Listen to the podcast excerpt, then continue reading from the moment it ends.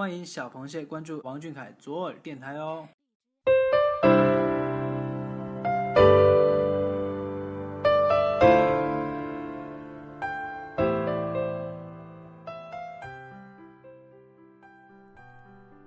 各位小螃蟹，大家晚上好。今天是二零一六年八月二十八号。今天和你说晚安的是我，我是 w 某。每周日品味生活，与你分享。我们从来不知道，在偌大的中国有多少野生动物的存在。它们生活在深山野林中，生活在极地高原上，甚至生活在浅礁深海里。也许它们自得其乐。也许，它们已经面临消亡。我们甚至只能从有限的文字资料中知道，原来这些动物生活在中国。今天给大家推荐一部正在上映的电影《我们诞生在中国》。这部片子以中国三个独有的野生动物家庭——四川大熊猫。三江源雪豹、川金丝猴为主线，讲述了他们在神秘的自然保护区出生、成长的感人故事。影片中还穿插介绍了生活在可可西里草原上的神圣生灵——藏羚羊，和迁徙于中国南北大陆的自由生灵——丹顶鹤的崎岖故事。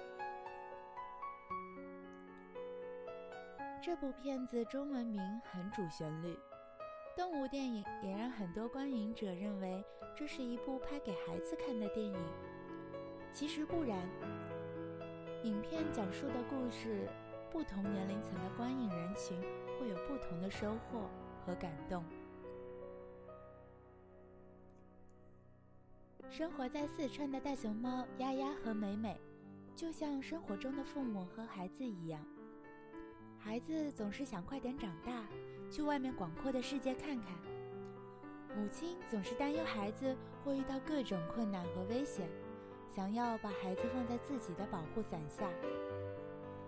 所以，熊猫美美努力地想要爬上高高的大树，来证明自己已经长大了，可以去外面的世界独自闯荡了。而熊猫妈妈丫丫总是会在美美试图离开的时候。咬着他的脖子，把他带回去，然后紧紧抱在怀里。每当美美从树上掉下来的时候，丫丫总是第一时间冲到她身旁安抚她。直到有一天，美美可以独自爬上大树，丫丫知道分别已经是必然，所以目送她离开。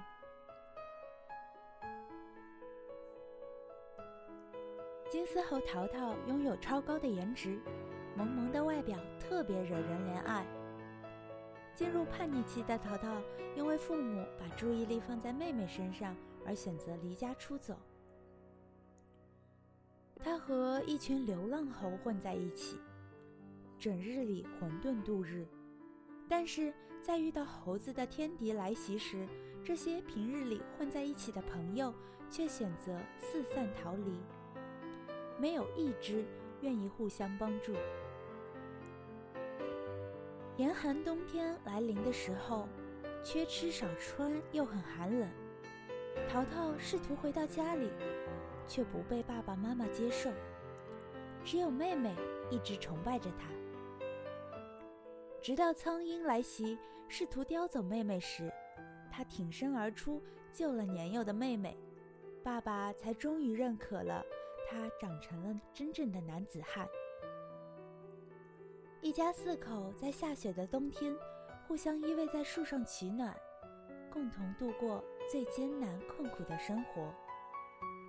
其中，最让人印象深刻的片段，就是下雪天猴子们抬起前爪，直立行走的画面了，和人类真的很像很像。雪豹达娃一家的故事，即使在影片温情的主题下，都能让人感觉到掩盖不住的残酷。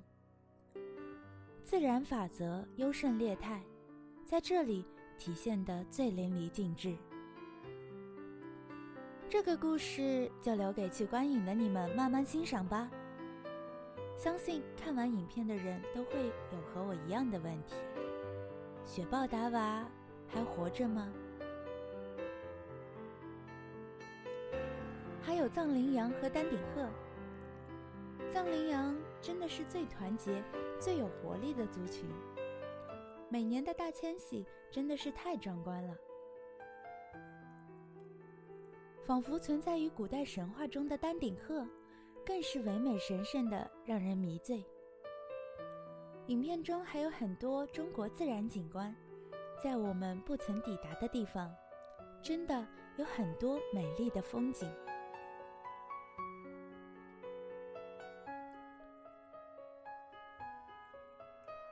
这部电影在很多人的印象里是纪录片，然而。它并不算是真正意义的纪录片。导演经过后期的剪辑创作，以及配音，也赋予了动物很多人类的情感。这些说明了影片根据拍摄的基本素材在进行创作，算是一部剧情片吧。